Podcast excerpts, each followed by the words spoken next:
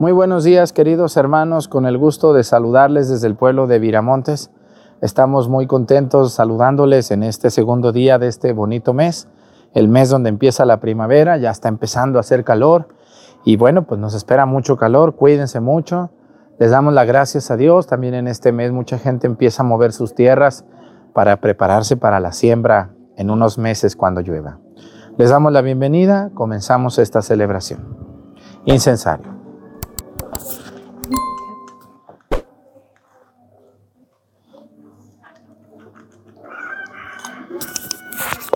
Reverencia, avanzamos. Aquí están las gallinas, mis primas. Tómales ahí a mis primas que andan sueltas ahora, Flor. Ahí me paro y ahí le tomas ahorita, Flor. No sé, gallo. Cantan para dormirse y cantan para levantarse, ¿no?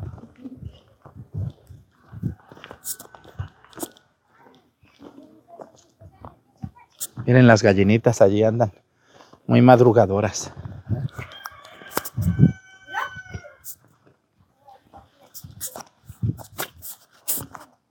la gritona? Ponte lista ahí, si necesita algún básico, es una cinta en la boca. ¿Eh?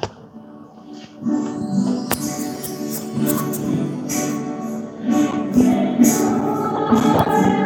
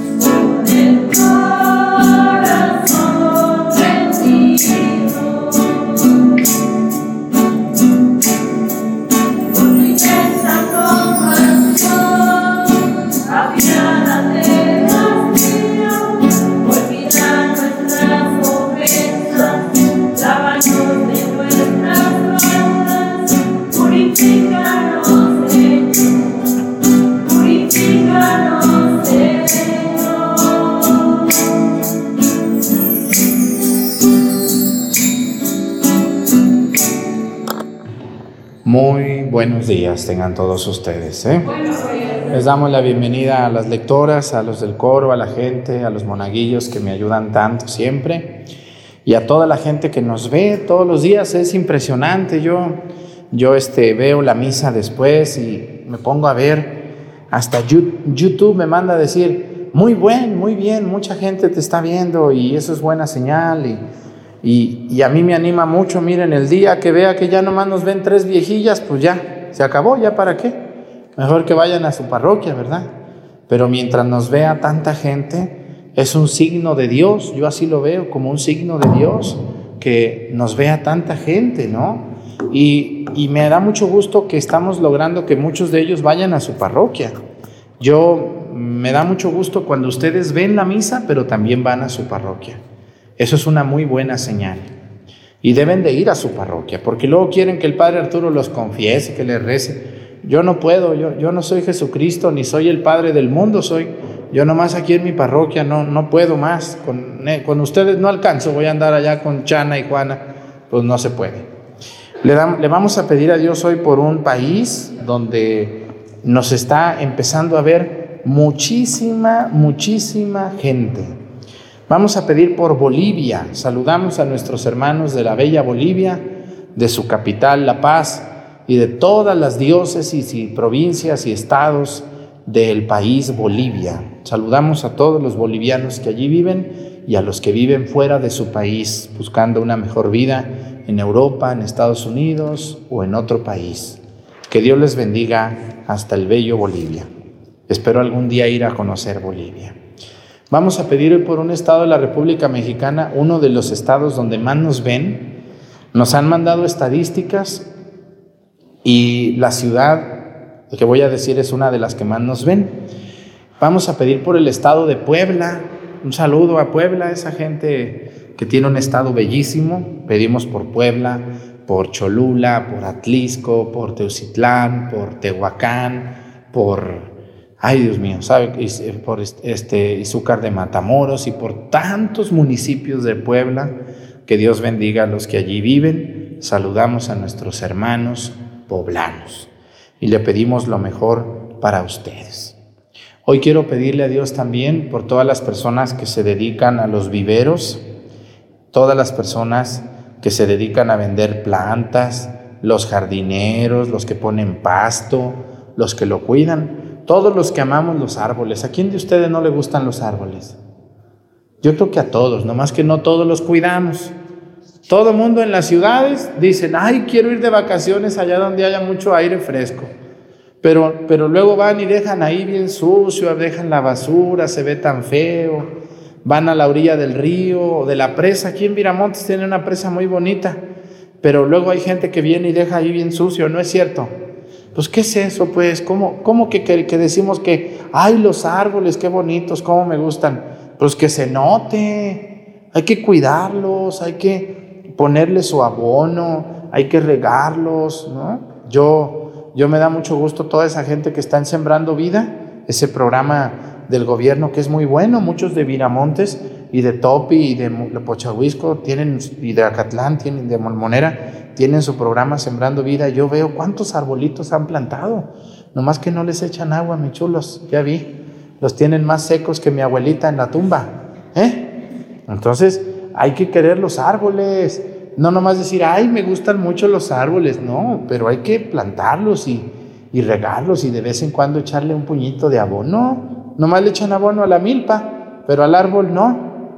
¿Ah? Pedimos por todos los que tienen sus viveros por todos los que producen los árboles y por quienes los cuidamos. Yo soy uno de ellos, yo soy un enamorado de los árboles. ¿Eh? Qué hermosa sombra, qué frescura nos dan los árboles. Aunque compremos el aire acondicionado y las mejores láminas y techos, no hay mejor sombra que la de un árbol. ¿O me equivoco? Le pedimos a Dios por los que los cuidan.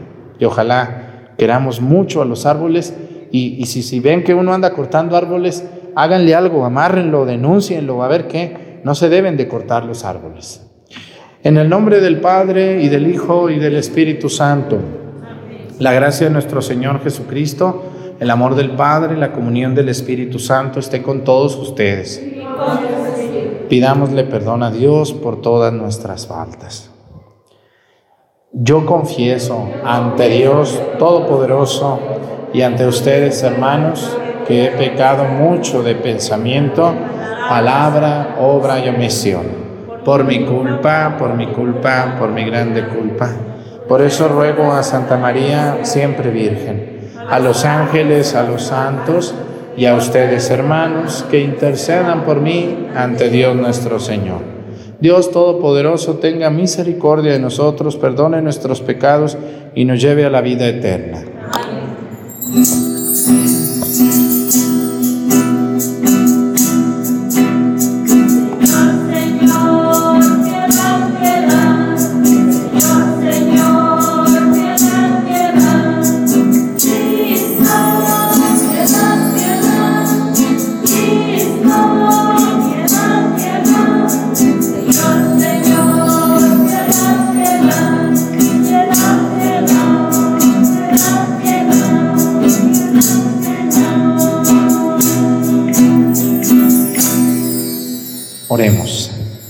Señor Dios, que gracias a tus celestiales remedios nos haces participar ya desde este mundo de los bienes eternos.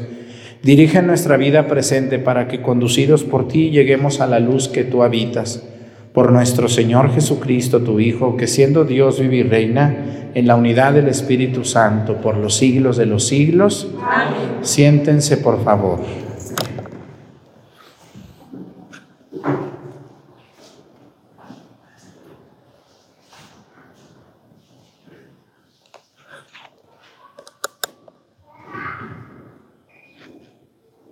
Del libro del profeta Miqueas. Señor, Dios nuestro, pastorea a tu pueblo con tu callado. Sal al rebaño de tu heredad, que vive solitario entre malezas y matorrales silvestres. Pastarán en Basán y en Galad, como cuando salimos de Egipto y nos mostramos, nos mostrabas tus prodigios.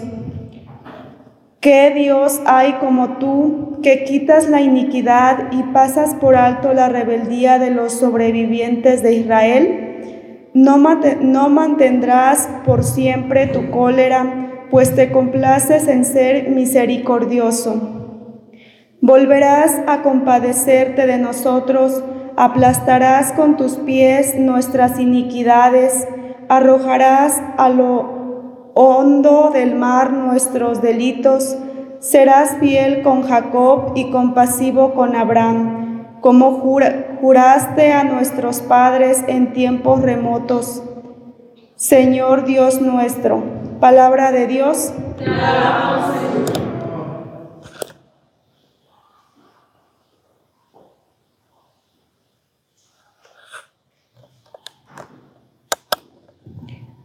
El Señor es compasivo y misericordioso. El Señor es compasivo y misericordioso. Bendice al Señor, alma mía, que todo mi ser bendiga su santo nombre. Bendice al Señor, alma mía y no te olvides de sus beneficios. El Señor es compasivo y misericordioso. El Señor perdona tus pecados y cura tus enfermedades. Él rescata tu vida del sepulcro y te colma de amor y de ternura.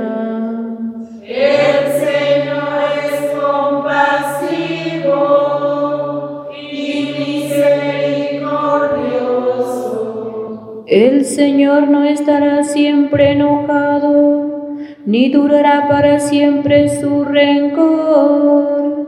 No nos trata como merecen nuestras culpas, ni nos paga según nuestros pecados.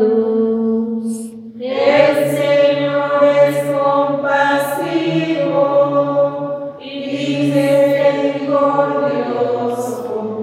Como desde la tierra hasta el cielo, así es de grande su misericordia. Como dista del oriente del ocaso, así se aleja de nosotros nuestros delitos. El Señor es compasivo misericordioso.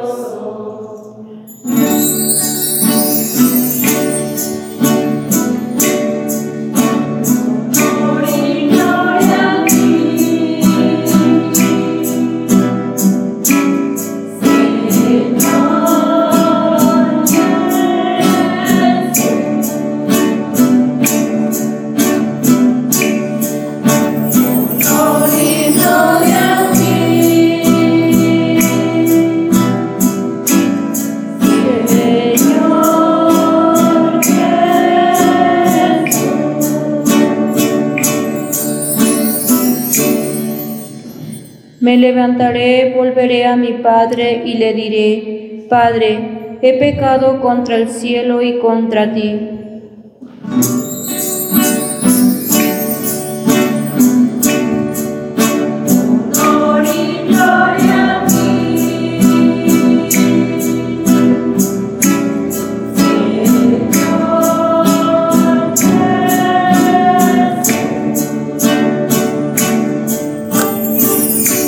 Señor esté con ustedes. Lectura del Santo Evangelio según San Lucas.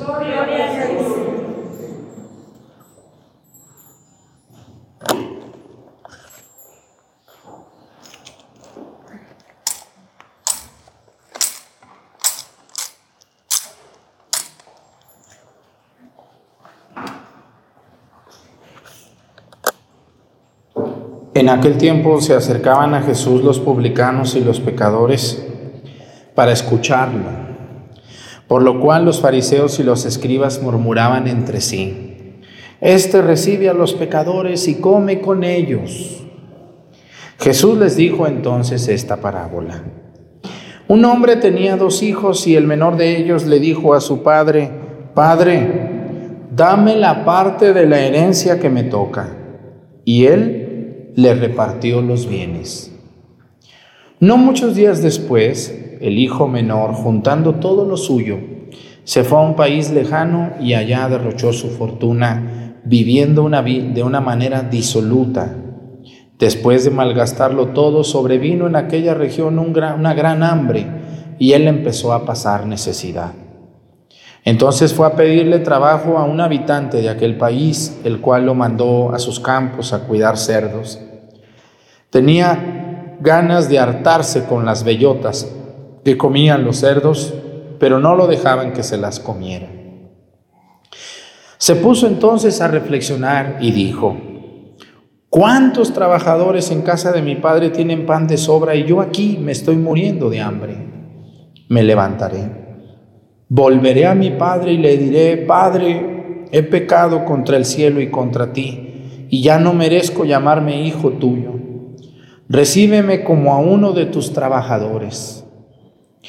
Enseguida se puso en camino hacia la casa de su padre. Estaba todavía lejos cuando su padre lo vio y se enterneció profundamente. Corrió hacia él y echándole los brazos al cuello lo cubrió de besos.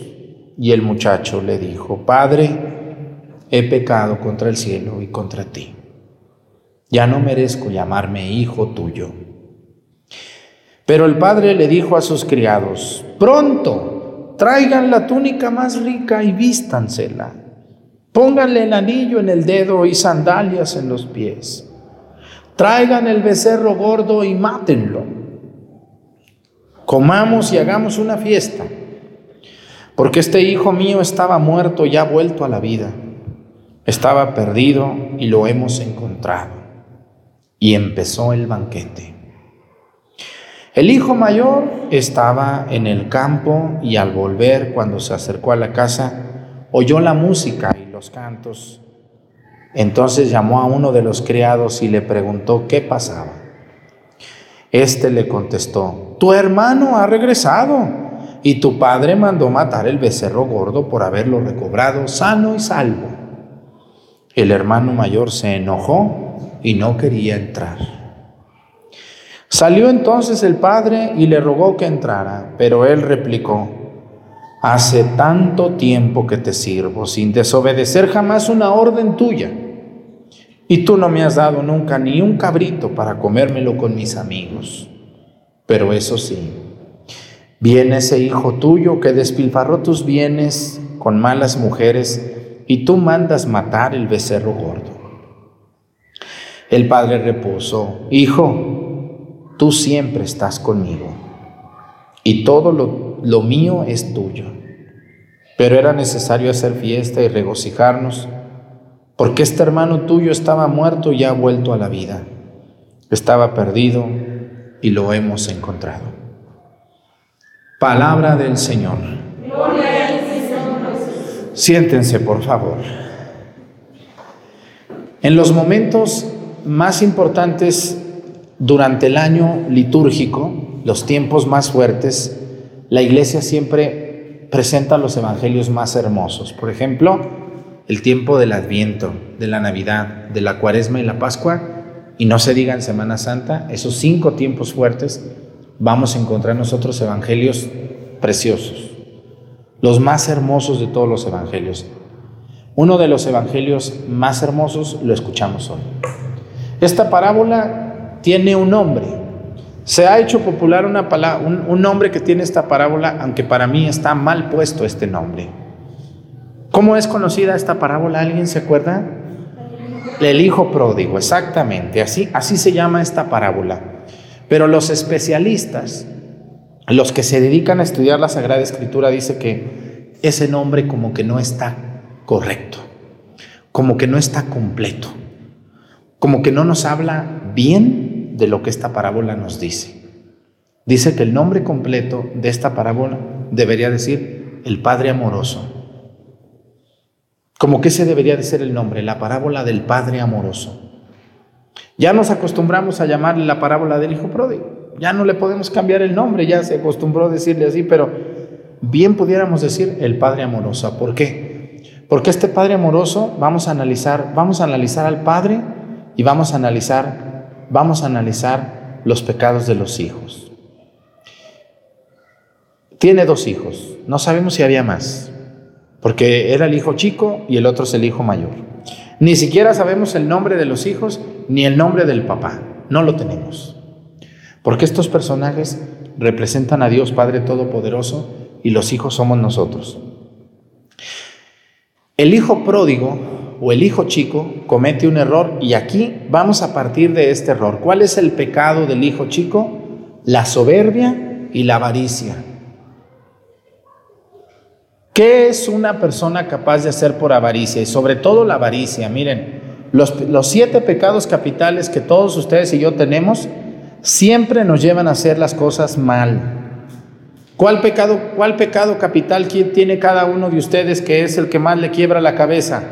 La ira, doña Iracunda, la que siempre está enojada, enojado todo el día. ¿Sí conocen a doña Iracunda? ¿Y don Iracundo? ¿Sí conocen esos viejos, esas mujeres que andan enojadas todo el día? ¿Qué dices? Todo el día, todo el día enojado, todo el día con esas jetas. Doña Iracunda, la enojada, que nació enojada y, y, hasta duerme enojada. O enojado, también hay iracundos. La ira, la soberbia, el que se cree superior a todos, no necesita de nadie, ni de Dios, ni de nadie, se burla de todos, los ve con desprecio, soberbia. ¿eh? Luego la gula, los tragones, los que somos muy tragones, yo, híjole, ahí me da pena. Somos muy tragones y hasta tiramos la comida. También es pecado tirar la comida, pecado de gula, tirar la comida. ¿Mm? Luego, número cuatro, la pereza. La gente floja, chismosa. El flojo siempre es mitotero, chismoso. Vean, ¿quién es la gente más, más chismosa de Viramontes? ¿Los trabajadores o los flojos? Los flojos, el que trabaja se va al cerro y allá ni sabe ni qué pasó hasta que llega ahí el borracho que está sentado sin hacer nada y dice, ¿cómo estás, compadre? Pues bien, ya supiste que se murió, ¿cómo que? Y que se fue, y que, ¿cómo que? No sabía, no, pero yo te cuento todo. Pues sí, no tiene que hacer. ¿Verdad que sí? Pereza. Número 5, otro pecado capital. Lujuria, válgame Dios santísimo, los malos deseos, los malos pensamientos, los actos sexuales que no están correctos, lujuria, los deseos carnales. Número 6. Envidia. Ay, Dios de mi vida, el pensamiento más tonto que puede tener, poder tener el ser humano. Envidiar a otro, ¿no? ¿Qué tontería es esa? Envidiar. Y la última, de la que quiero hablar hoy, avaricia. Querer tener lo que no necesito, lo que no ocupo, lo que no, lo que no me hace falta, al precio que sea. ¿Mm? ¿Cuál fue el pecado del hijo pródigo? La avaricia. Este muchacho hizo algo que no debemos de hacer ninguno de nosotros. ¿Qué le pidió a su papá? ¿La parte de qué? De la herencia. Oigan, ustedes los que me están viendo que se enojan porque hablo de las herencias, como esa señora loca que me veía, pero dice que yo desde que el padre Arturo habló de las herencias, ya no lo veo. ¿Por qué, ¿Por qué será? ¿Por qué será? ¿Por qué? ¿Por qué ya no me ve desde que hablé de las herencias? A lo mejor se habrá quedado con algo que no le tocaba. Muy probablemente. Bueno, pues para que le cale más y todavía me ve, agárrese mi chula. Miren, según la Constitución mexicana, todos tenemos derecho a dejar herencia. Yo puedo dejar mis bienes, mi carrito, mis alhajas, mi dinerito, mi casita, mi terrenito y mis deudas también, ¿no? Yo puedo dejar mi herencia a quien yo quiera. Es un derecho mío. de hacer mi testamento.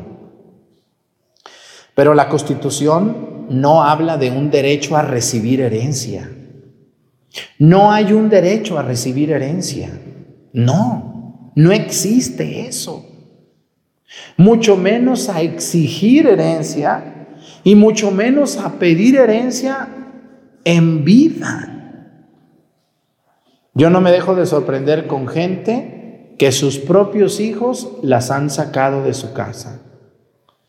Porque las atarantadas de las mamás y los atarantados de los papás dicen, ay hijos, yo les voy a dejar mi casa en vida para que después no se anden peleando, mi hijo. O algún hijo listo le dice, mira mamá, pues deberías de ya mejor dejarnos la casa para que Vivamos aquí contigo con más gusto. Mi esposa dice que nos venimos contigo a cuidarte, pero siempre y cuando nos pongas la casa a nuestro nombre. Y ahí va la embrutecida de la viejilla a la notaría. Ay, hijo de mi vida, nadie me había dicho que va a vivir conmigo. Con todo gusto, mi hijo, mi chulo. Y ahí va la embrutecida a la notaría a firmarle la casa en vida a su nuera, porque la ganona es la nuera. ¿Verdad que sí? ¿Eh? El otro día me tocó en un pueblito cerquitas de aquí, lejos de aquí, a una viejita que le sacaron sus cosas a la banqueta. Sus propios hijos. Le pusieron a una casita chiquita a rentar decir, ay mamá, ¿tú para qué necesitas tanta casa? Tú con un cuartito tienes, mamá. Y a la viejita la llevaron a vivir allá a una casita, teniendo su casa ella. Porque bien dice el dicho que cría cuervos y te sacan los ojos y te dejan ciego y hasta las orejas y la lengua te sacan. Señores, dejen su testamento, pero a nadie le hereden en vida porque los van a sacar. Yo sé lo que les digo. El pecado del hijo pródigo fue la avaricia. Dame la parte de la herencia que me toca. ¿Cómo es posible que alguien se atreva a pedirle la herencia a sus padres? ¿Cómo es, ¿Qué les pasa? Eso no se hace. Si un día sale el tema con sus padres, díganle, mira papá, si tu voluntad es dejarme algo, tú ponlo en el testamento y ni me digas. Deja el testamento con llave, ya cuando lo abramos nos damos cuenta. Si es tu voluntad dejarme algo, papá, muchas gracias. Pero mira, papá, mi mejor herencia, mamá y papá, fue, me amamantaste, me cambiaste el pañal, me bañaste, me diste de comer, me llevaste a la escuela, me lavaste, me planchaste, me hiciste ser obediente, me diste escuela, terminé mi carrera, trabajo, hoy estoy felizmente casado, tengo hijos.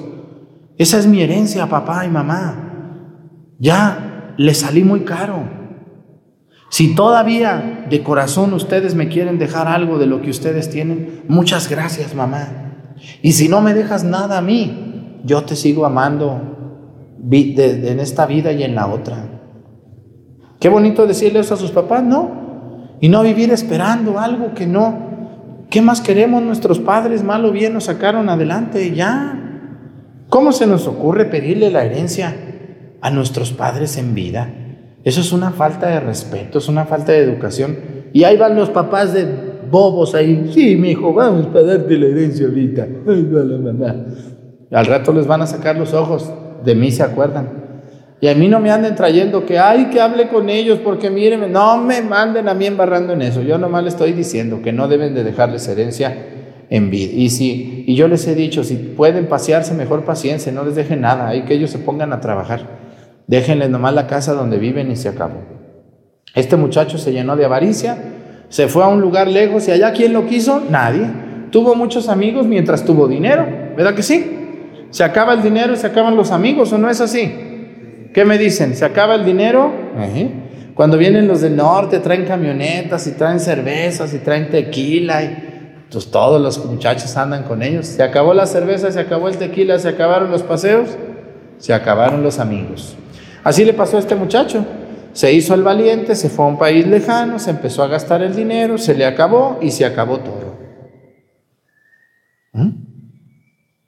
Yo les quiero decir que después de un tiempo él reflexionó y se dio cuenta que cometió un error. Pero aquí cayó en la cuenta diciendo, estaba trabajando cuidando puercos, cosa que no es mala, pero era una vida de miserable, porque ya no había amigos, ya no había quien lo invitara, quien le diera. Y él pensó y volvió a la casa de su padre. Vamos con el otro hermano. El otro hermano se llenó de qué? ¿Cuál fue el pecado capital del otro hermano? Del mayor. ¿Se llenó de qué? No, de ira no. De envidia. Dice, tanto que te he servido, papá. Y viene ese hijo tuyo que malgastó tus bienes con malas mujeres, dice, y matas el becerro gordo, dice, y yo que te he servido toda mi vida, nunca me has dado ni siquiera un cabrito, no un becerro, un cabrito, para comérmelo con mis amigos. Y le dice, hijo, todo lo mío es tuyo. ¿Eh? Pásate, vamos a convivir con tu hermano. Mira, tu hermano estaba muerto y volvió a la vida. El pecado de la envidia, ¿no? ¿A dónde nos lleva? ¿A- ¿Ustedes sabían que un, un síntoma de envidia es el distanciamiento? Si ustedes quieren saber quiénes son sus amigos, mientras ustedes no tengan dinero, sean unos miserables, apenas vayan, no arreglen su casa, no estudien, pues muchos van a estar ahí con ustedes. Pero el día que a ustedes les vaya bien, se arreglen, agarren un buen novio, una buena novia, ¿eh? les vaya bien económicamente, la envidia a veces hace que ya no tengas casi amigos. ¿No les ha pasado que alguno cuando a ustedes les va bien luego ya no les habla mucho? Y dices, pues ¿por qué ya no me hablará fulana? ¿Qué le hice? Pues nada, nomás que le dio envidia contigo y ya no se acerca. La envidia se viste de muchas maneras. Es una señora muy guapa la envidia. Se viste de desprecio, de indiferencia, de agresión, de rencor, de muchos sentimientos malos.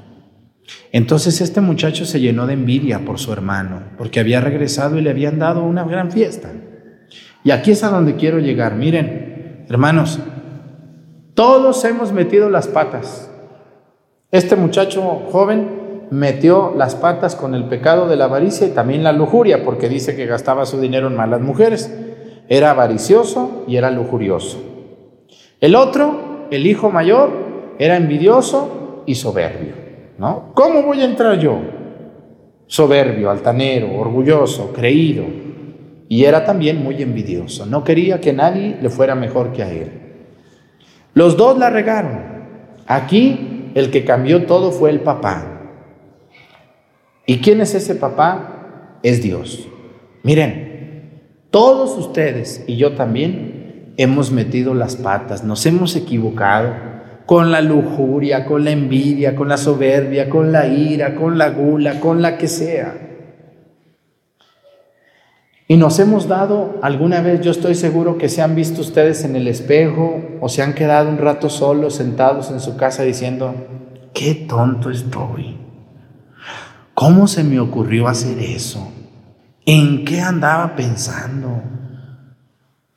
¿Para qué fui? ¿Para qué dije?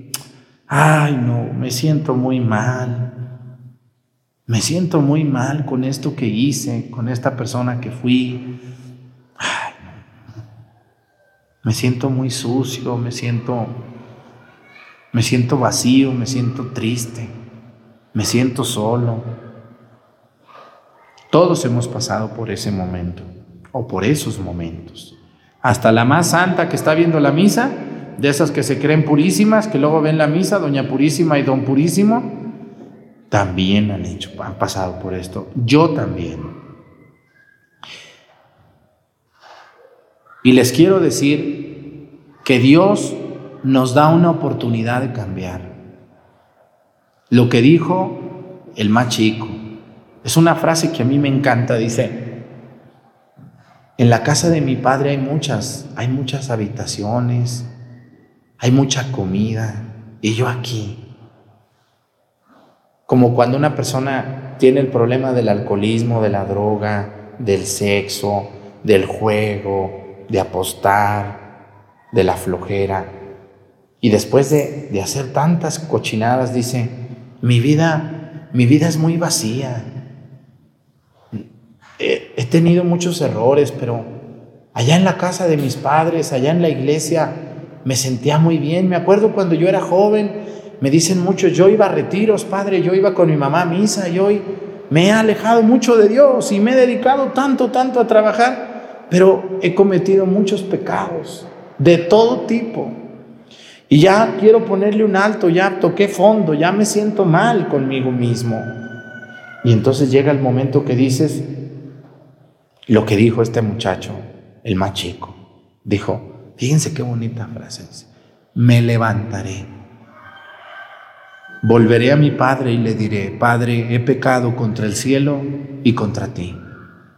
Y ya no merezco llamarme hijo tuyo. Recíbeme como uno de tus criados pero recíbeme. Dame una oportunidad. Y dice que el papá no le dijo nada, no le dijo ni sí ni no.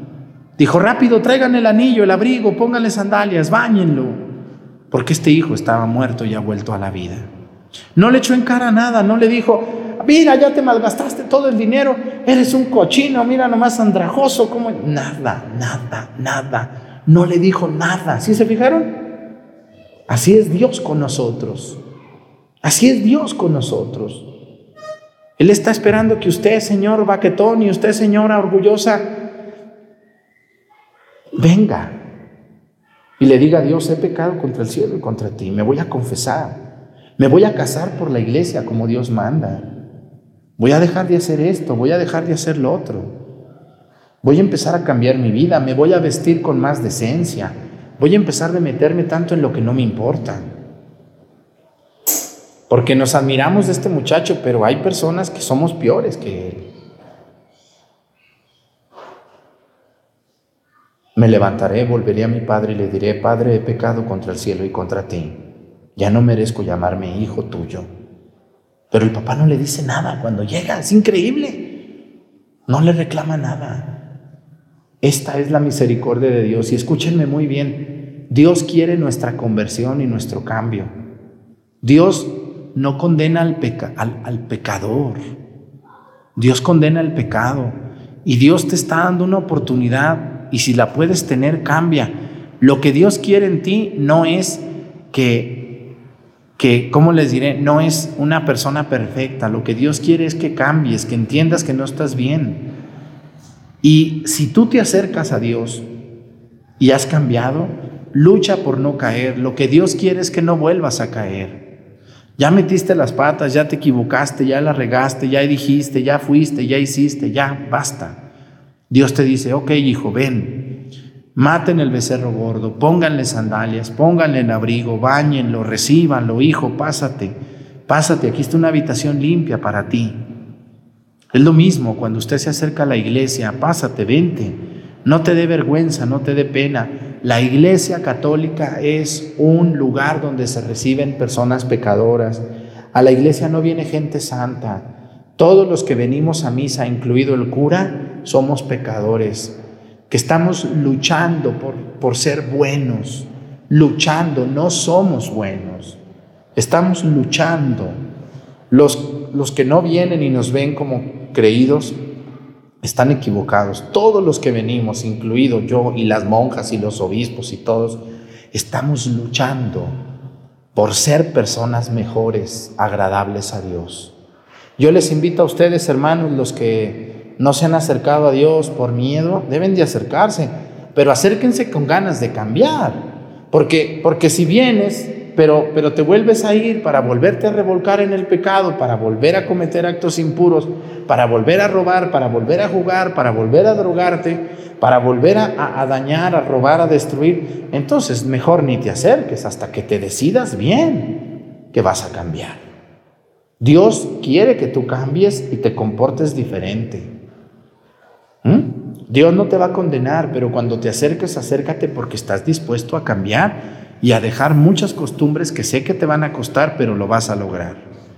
Dios le dio la oportunidad al hijo pródigo, al hijo perdido, al hijo que se animó a volver lleno de vergüenza, lleno de miedo, pidiéndole a Dios una oportunidad, a su papá. Nosotros estamos en la posibilidad de pedirle a Dios una oportunidad. Dejemos de ser tan soberbios. porque eso es lo que no nos deja acercarnos a Dios. Somos muy soberbios y más en estos, en estos tiempos, la gente está en un ambiente en el que no les puede decir uno nada, porque hasta se les dice uno atarantados, se enojan.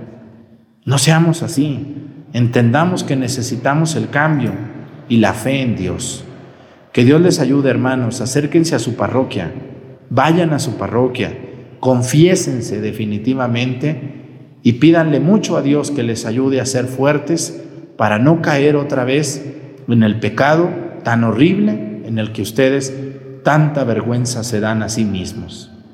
Que Dios nos ayude a todos. Pónganse de pie. Presentemos ante el Señor nuestras intenciones. Vamos a decir todos, Padre, escúchanos.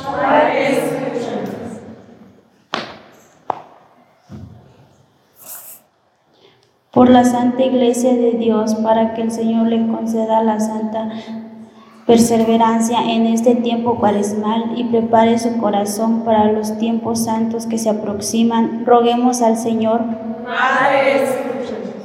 por los enfermos y por los que no tienen trabajo, para que Dios les conceda la sanación y la paz que tanto necesita su corazón. Roguemos al Señor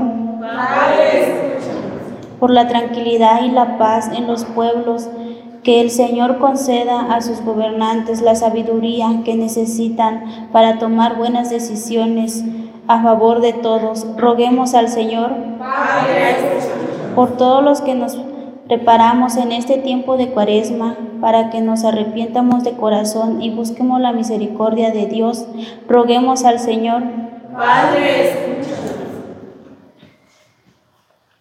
Pidamos a Dios por nuestro hermano, nuestro hijo, nuestro primo, nuestra nieta, nuestro padre, nuestra madre que está lejos de Dios, todos ellos que andan en el pecado muy grave, que Dios les ayude algún día a volver a la casa de Dios, a la iglesia, para que Dios les ayude a salir de esos pecados que los están destruyendo. Por Jesucristo nuestro Señor. Amén. Siéntense, por favor.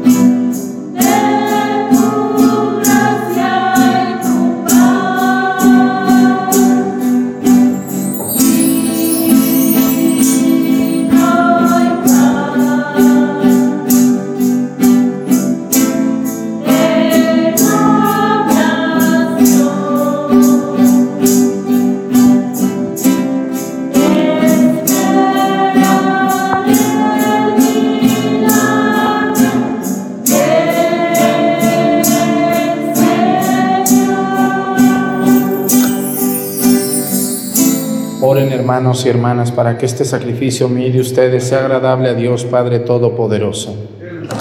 Reciba de tus manos este sacrificio para alabanza y gloria de su.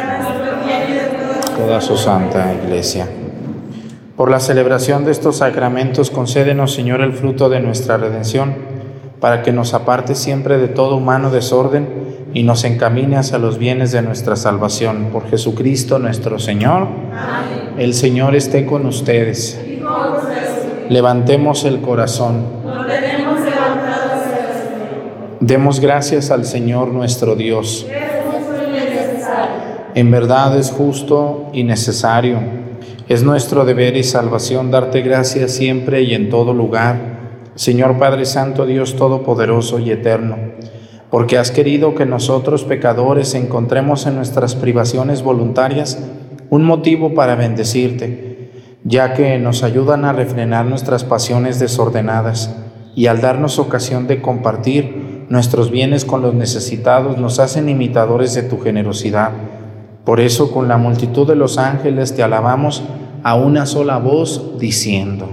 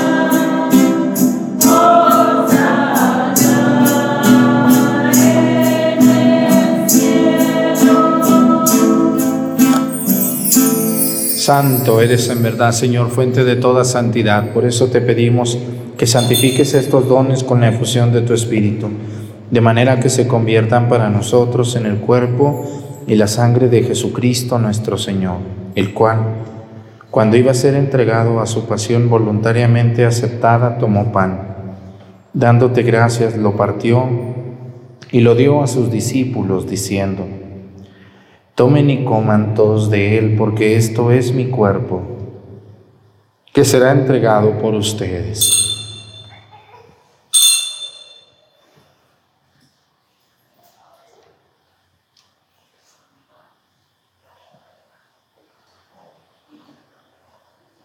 Del mismo modo, acabada la cena, tomó el cáliz y dándote gracias de nuevo, lo pasó a sus discípulos, diciendo, Tomen y beban todos de él, porque este es el cáliz de mi sangre, sangre de la alianza nueva y eterna, que será derramada por ustedes y por muchos para el perdón de los pecados.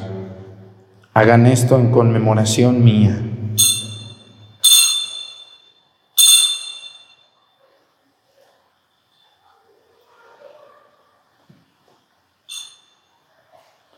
Este es el sacramento de nuestra fe. Ven Señor Jesús. Así pues, Padre, al celebrar ahora el memorial de la muerte y resurrección de tu Hijo, te ofrecemos el pan de vida y el cáliz de salvación y te damos gracias porque nos haces dignos de servirte en tu presencia.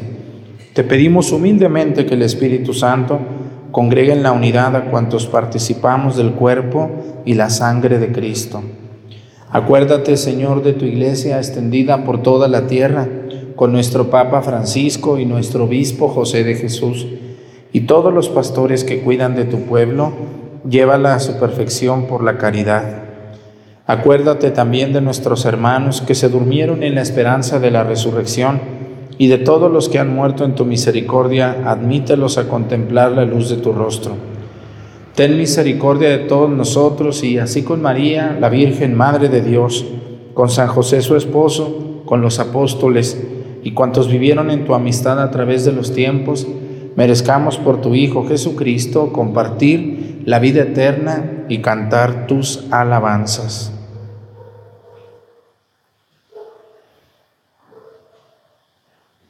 Por Cristo, con Él y en Él, a ti Dios Padre Omnipotente, en la unidad del Espíritu Santo, todo honor y toda gloria por los siglos de los siglos. El amor de Dios ha sido derramado en nuestros corazones con el Espíritu Santo que se nos ha dado. Digamos con fe y esperanza, Padre nuestro. Santificado sea tu nombre. Venga a nosotros tu reino. Hágase, Señor, tu voluntad en la tierra como en el cielo. Danos hoy nuestro pan de cada día. Perdona nuestras ofensas, como también nosotros perdonamos a los que nos ofenden. No nos dejes caer en la tentación y líbranos del mal. Líbranos de todos los males, Señor, y concédenos la paz en nuestros días, para que, ayudados por tu misericordia, vivamos siempre libres de pecado y protegidos de toda perturbación, mientras esperamos la gloriosa venida de nuestro Salvador Jesucristo. Poder la gloria por siempre, Señor. Señor Jesucristo, que dijiste a tus apóstoles, la paz les dejo, mi paz les doy. No tengas en cuenta nuestros pecados, sino la fe de tu iglesia, y conforme a tu palabra, concédele la paz y la unidad, tú que vives y reinas por los siglos de los siglos. Que la paz del Señor esté con ustedes. Vamos a darnos con nuestra mano un saludo de paz.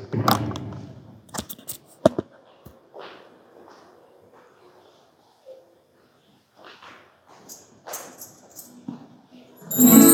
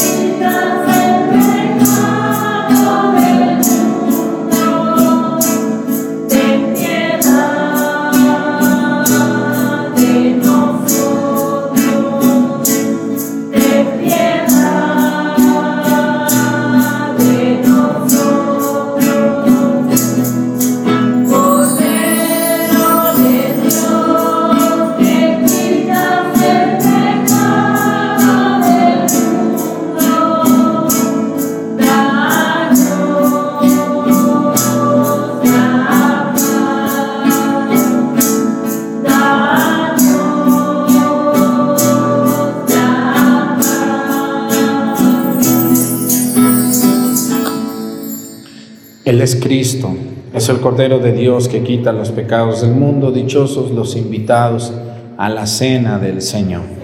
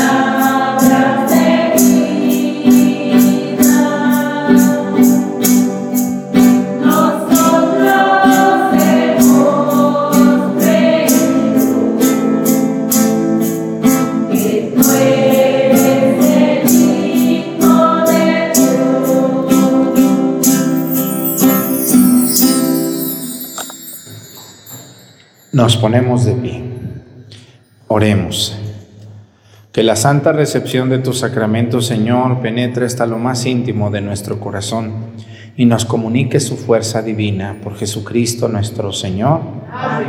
Vamos a hacer la oración de sobre el pueblo de la cuaresma. Inclinamos nuestra cabeza. Dios y Padre nuestro, que tu oído misericordioso esté abierto a la oración de quienes te suplican y para que reciban lo que desean, concédeles pedir lo que te agrada. Por Jesucristo nuestro Señor. Pues quiero agradecerles mucho y felicitarlas a las lectoras, a los del coro y a los monaguillos. El próximo 10 de marzo, en unos días, vamos a, a cumplir cuatro años que comenzamos las misas. No hemos fallado ni un día. Fíjense nomás. Ni un día ha dejado de salir la misa. Y, y, eso no es fácil. Yo se los digo porque lo sufro, lo siento, el cansancio sobre mí y críticas y burlas y todo, pero como no hemos hecho caso, hemos salido adelante, porque la obra es de Dios. Nosotros somos solamente instrumentos de Dios. Él, él, él lleva esta obra y Él la quiere, porque si Él no la quisiera, esto ya nos hubiera dado señales de que esto no le gusta a Dios, pero sí le gusta. Muchas gracias a todos los que nos ven, a los que le dan me gusta, a los que se han suscrito a mi canal de YouTube, a los que me siguen por los sitios oficiales en Facebook. Espero que revisen muy bien que sí nos sigan por los sitios oficiales. Dios les bendiga y gracias por todo lo que han aguantado, por mis quejas, por mis defectos, por todo. Yo también soy un hombre muy defectuoso, como ustedes. No se asusten del Padre Arturo porque a lo mejor me ganan. Que Dios les bendiga y muchas gracias por todos sus donativos. Gracias a esta obra de YouTube hemos podido avanzar mucho en las obras de los pueblos y de mi pueblo también. Nos vemos mañana si Dios lo permite. El Señor esté con ustedes. La bendición de Dios Padre, Hijo y Espíritu Santo descienda sobre ustedes y permanezca para siempre. Amén. Que tengan un bonito día. Nos vemos mañana con la ayuda de Dios. Igualmente.